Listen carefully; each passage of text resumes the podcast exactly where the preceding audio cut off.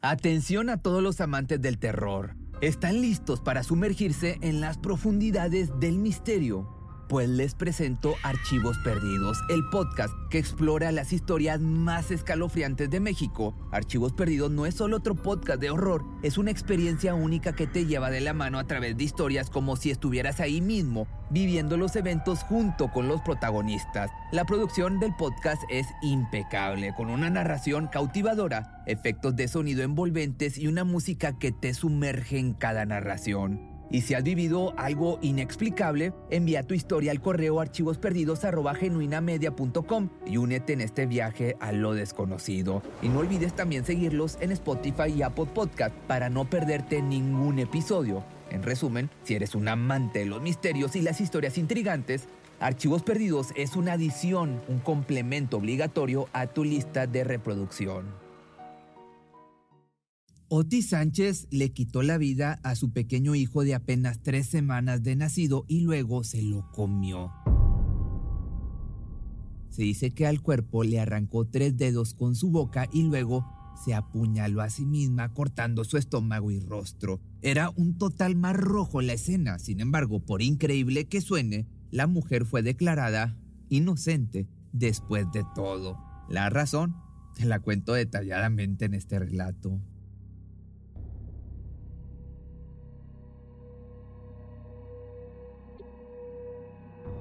Mi hermana le ha hecho daño a su hijo. Mi hermana ha cortado a su hijo y lo lastimó gravemente. ¿Ella hizo eso? ¿Qué está pasando con el niño? El bebé está muerto. ¿Qué dijiste? El bebé está muerto, por favor ven rápido. Ni siquiera las autoridades estaban preparadas para la desgarradora escena que encontrarían tras atender a esa llamada. Había sangre por todas partes, una mujer lastimada, un bebé sin vida y un acto de canibalismo al cual no daban crédito los oficiales. Otis Sánchez, nacida en el año del 76 en Denver, Colorado, jamás había imaginado que sería capaz de ser la asesina de su propio hijo, mas las circunstancias que la llevaron a hacerlo se comenzaron a formar desde su infancia. Siendo hija única de Manuela Sánchez, ambas solamente se tenían la una a la otra. Esto porque el padre biológico de Otis se había marchado desde antes que llegara a el mundo. No obstante, lo que estaba destinado a ser una infancia solitaria cambió de un día para otro cuando su madre decidió mudarse con otros parientes. Entre ellos se encontraban dos primitos de la niña llamados Greg y Priscila Sánchez, quienes, por acuerdos familiares, Manuela terminó criando como si fueran sus propios hijos.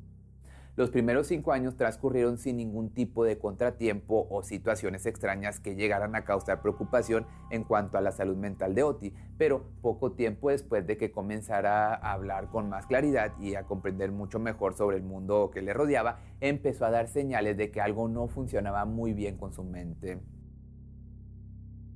Los primeros indicios se manifestaron con supuestas amigas imaginarias que, por lo regular, suelen ser muy comunes en infantes de esa edad. Más en este caso las cosas iban mucho más allá que tomarse a la ligera como un simple juego de niños. Oti le dijo a su madre que había algo en su mente, como si voces en su interior le enviaran mensajes cuyo contenido no resultaba alarmante, es decir, le decían cosas agradables como si en realidad fueran amigas que le daban confort y seguridad ante cualquier situación. Eso le causaba cierto desconcierto ya que sus hermanos no experimentaban lo mismo entonces, en un intento de dar una sensación de paz, Manuela Sánchez le dijo a su hija que no se preocupara, que ella también de pronto escuchaba algo parecido. Y aunque fuera una mentira para calmar la ansiedad de la pequeña, por un tiempo sirvió para darle consuelo.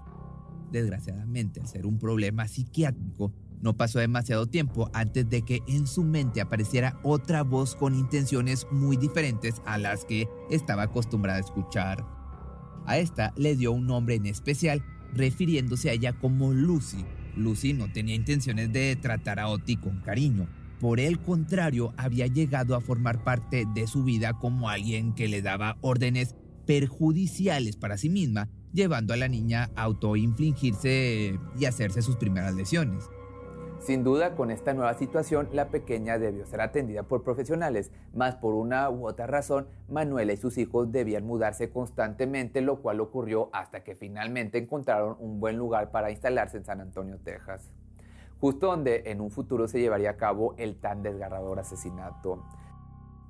Ahí la joven cursó la secundaria, sobrellevando esa etapa como una de las más difíciles ya que los episodios de las voces en su cabeza habían tomado mayor relevancia, poniéndola así en un estado de paranoia persistente. Fue hasta ese momento que la chica por sí misma decidió buscar ayuda e inmediatamente fue diagnosticada con esquizofrenia paranoide. Sus síntomas no dejaban lugar a dudas y afortunadamente eso lo hizo ser acreedor al tratamiento necesario para que pudiera llevar una vida normal. Quería estudiar la carrera de técnico en farmacia y haría todo lo posible para cumplirlo. Entonces, tras concluir sus estudios de secundaria, vio la manera de encaminarse para ingresar a la universidad en donde se formaría como profesional. Una vez ahí, parecía que tenía todo bajo control. Su mente se encontraba estable, se dedicaba a sacar buenas notas y por si fuera poco, de pronto el amor llegó a su puerta. El chico respondía al nombre de Scott Bucos, un joven originario de San Antonio que casualmente también padecía de esquizofrenia, pero que al igual que ella tenía su enfermedad muy bien controlada. Ambos congeniaron tan rápido como se conocieron y en cuestión de días ya habían iniciado una relación al principio fue como todos los vínculos amorosos, disfrutando de la etapa del enamoramiento y tratándose el uno al otro con el mayor de los respetos y el cariño. Pero, ya sabes que siempre hay un pero, dada la situación de ambos con respecto a su padecimiento, no lograron mantener esa estabilidad por mucho tiempo, adentrándose después en un vaivén de rupturas y reconciliaciones que ciertamente no harían más que empeorar las mentes de cada uno. Peor aún cuando en el año 2006 Oti cayó en el consumo de sustancias. Para entonces su relación con Scott había pasado a ser irrecuperable y ella se concentró en buscar un empleo para solventar los gastos de la casa. No obstante, considerando su situación más el uso excesivo de sustancias ilegales, su cabeza se estaba convirtiendo en una bomba de tiempo para hacer explosión. No podía conservar un empleo y pasó de uno a otro hasta que se convirtió en cuidadora de pacientes a domicilio. Un empleo que por un tiempo le brindó, digamos, algo de estabilidad, pero que con sus arranques paranoides no pudo conservarlo más. Dos años más tarde finalmente se hizo presente ese evento canónico que la llevó de regreso a ser evaluada pues en un viaje con una de sus amigas se las ingenió para desaparecer y luego ser encontrada en una farmacia de Austin, sumergida en un episodio de paranoia sumamente severo. Esto la llevó a ser internada por 16 días consecutivos, tiempo en el que se le brindó el apoyo necesario para recuperar la lucidez, puesto que cuando la habían encontrado estaba completamente fuera de sí. Posteriormente, de regreso en San Antonio, fue referida al Centro de Servicios de Atención Médica. Ahí le brindaron el tratamiento que necesitaba, completamente gratuito. Oti nunca podría llevar, a pesar de esto, una vida normal, a no ser que tomara sus medicamentos con regularidad. También, una vez controladas sus alucinaciones, nuevamente su vida pues comenzó a tomar un rumbo deseado. Incluso hubo una reconciliación entre ella y Scott, la cual avanzó de manera satisfactoria hasta que tuvieron que enfrentar un nuevo reto. Por motivos de presupuesto, se le dijo a la mujer que su tratamiento sería suspendido definitivamente. Sin embargo, fue referida a otros espacios en donde podían ayudarla. No obstante, contrario a poner todo de su parte para continuar con esa estabilidad emocional de la que estaba gozando, entró en un periodo de depresión al grado de no querer buscar ayuda por otro lado. Entonces ya tenía 33 años de edad, no tenía dinero para costear su tratamiento y pensó que estaba condenada a la locura. Fue entonces que recibió una noticia que le cambiaría la vida. Oti estaba embarazada. Cuando supo que dentro de ella se estaba formando un nuevo ser, la esperanza llegó nuevamente. Se prometió a sí misma mantenerse lúcida, aun y cuando no estuviera en tratamiento, pensó que lograría mantener a ese bebé a salvo considerándolo la solución a todos sus problemas. Gran error, obviamente esto no iba a ser así. Fue hasta una semana después del parto, en junio del año 2009, que la mujer procedió a retomar su tratamiento. Se suponía que las píldoras la mantendrían exenta de episodios de paranoia, pero como efecto secundario le llegó un cansancio extremo y una profunda depresión.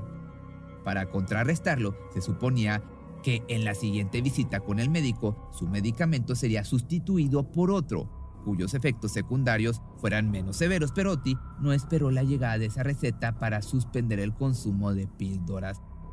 Esta falta de tratamiento naturalmente culminó con un deterioro mental mucho más considerable, tanto que la relación con su pareja se vio afectada de un momento a otro después de una discusión que ya no tendría remedio. Por eso, la recién madre decidió mudarse de regreso con su familia, esperando que con el apoyo de ellos su paranoia disminuyera paulatinamente. Lo cierto era que la mujer necesitaba ser medicada, sí o sí. Un cambio de ambiente no resultaba suficiente, ni tener un bebé era suficiente para que se viera reflejado en sus acciones posteriores. Esas mujeres quieren amamantar a mi bebé, esas mujeres se quieren llevar a mi bebé, para que te des una idea, era lo que decía constantemente, pues ahora las voces en su cabeza venían acompañadas de alucinaciones sumamente vívidas, tanto que el comportamiento de Otis resultaba muy peligroso para el recién nacido. Por otro lado, cuando una profesional fue notificada sobre el estado de la mujer, dijo que era muy probable que estuviera presentando algo llamado psicosis postparto, la cual, considerando su registro clínico, era algo que se podía esperar.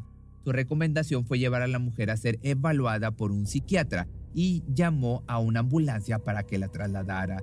Se les informó plenamente a los paramédicos sobre la condición de la paciente y ellos debían llevar el mensaje con puntos, comas y acentos, es decir, exactamente cuál se le había indicado era 20 de julio del año 2009 y Oti fue ingresada esperando recobrar su estabilidad emocional. Una vez en la sala de espera, pasaron algunos 20 minutos para ser atendida. Se suponía que para entonces la información sobre su padecimiento ya debía ser de, del conocimiento de las enfermeras que la atendían, pero entre el bullicio existente en una sala de emergencias y el movimiento, el mensaje no se emitió con toda la información en concreto.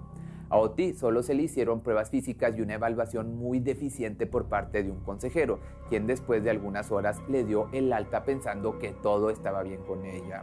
Como respuesta, la misma paciente solicitó obtener la atención que anteriormente se le había brindado con respecto a los antipsicóticos y demás medicinas que ella sabía que le funcionaban.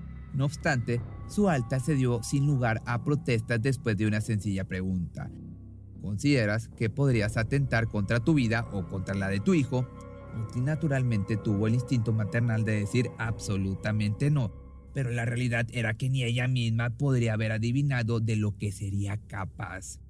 De regreso a casa poco antes de las 4 de la tarde, la mujer seguía pensando que debía estar recluida, pero nada pudo hacer contra la decisión de los doctores. Ahora solo quedaba estar en constante vigilancia por parte de su familia principalmente de Priscila, quien la había acompañado en todo el proceso. Las cosas marcharon con algo de normalidad los siguientes días, hasta el 25 de julio del año 2009. Ese día, después de una discusión con el padre del niño, Oti había regresado a casa muy alterada. Su madre y su hermana la habían visto desubicada, pero no tanto como para pensar que estaba a punto de convertirse en un monstruo, en un homicida. El camino hacia ese cruel destino comenzó a trazarse cuando comenzó a ver en su hijo el rostro de una entidad demoníaca. Además, las voces en su mente le decían que ese niño era la representación del apocalipsis. Como si no fuera suficiente, continuaron susurrándole al oído cosas todavía más perturbadoras, sembrando en ella la idea de que en su cuerpo habitaba un demonio que solo podría ser eliminado si le quitaba la vida a su hijo para después comerlo tal cual carne cruda. Bajo estas circunstancias y algunos momentos de lucidez, la madre desesperada pedía a su hermana Priscila que alejara al niño de ella, pero a modo de calmar su mente, la mujer se lo llevaba esperando que con su presencia se pudiera calmar un poco. En ese vaivén permanecieron hasta que hubo cierto control en la situación. Parecía que Oti estaba recobrando la cordura y en un descuido su hermana dejó al niño más tiempo de lo que podía considerar como seguro. Esos instantes bastaron para que se desatara el total infierno al interior de la habitación del 351 Wayside Drive en San Antonio, Texas, en punto de las 4.30 de la madrugada. Víctima de su propia esquizofrenia, Oti tomó en sus manos un arma blanca y la dejó ir en contra de su recién nacido de apenas poco más de tres semanas. Demasiado tarde llegó a su mente un segundo de lucidez solo para darse cuenta de lo que había hecho, pues no solo le arrancó la vida, sino que puso en su boca su frágil piecito para masticarlo. Lo que hizo después fue atacarse con esta misma arma cortante en el estómago y causarse heridas en el rostro. No podía creer lo que había hecho, mucho menos su hermana Priscila, que despertó con los gritos que salían del cuarto de los hechos. Priscila no podía siquiera describir lo que veía en sus ojos. Por una parte, su sobrino sin vida y por la otra, su hermana herida gravemente. Solo atinó a dar una explicación muy básica, sin entrar en los aterradores detalles de la escena. La llamada se convirtió en un profundo caos. El operador no comprendía exactamente qué ocurría, pero no tenía dudas de que algo muy malo estaba sucediendo. Entonces envió a las autoridades pertinentes para proceder y fue entonces que la desgarradora escena apareció frente a los policías como la más impresionante en toda su trayectoria. Acto seguido, la perpetradora fue trasladada al hospital para ser atendida por sus heridas y posteriormente ser sometida a una evaluación psiquiátrica para determinar si era apta o no para atravesar por un juicio.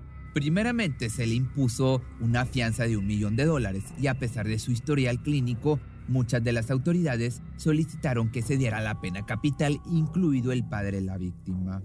Creo que ella debería ser castigada con todo el peso de la ley. Eso es lo que yo creo que debe pasar. Ella mató a mi hijo, ella debe quemarse en el infierno. Sin embargo, aunque en un principio todo parecía indicar que la mujer sería juzgada como si fuera una persona mentalmente sana, una segunda evaluación en el año 2010 la posicionó como alguien incapaz de diferenciar entre sus alucinaciones y la realidad, por lo que se le declaró inocente del cargo de haberle quitado la vida a esta pequeña en primer grado. En su lugar, fue enviada a una institución mental donde finalmente sería atendida como era debido más la idea de que algún día fuera competente para rehacer su vida, hasta ahora tiene muy pocas esperanzas. Un caso sumamente fuerte, yo diría, de los más fuertes que he hecho últimamente, pero dime tú, ¿qué opinas? Recuerda que este audio lo puedes encontrar en todas las plataformas de audio como Spotify o Apple Podcast y estaría bien que me dejaras una buena calificación, que me dejaras buenas estrellas, no te cuesta nada y a mí me, me, ayuda a seguir creciendo. Y si lo estás viendo en YouTube y en Facebook, deja un comentario, deja una reacción, también me ayuda a seguir creciendo.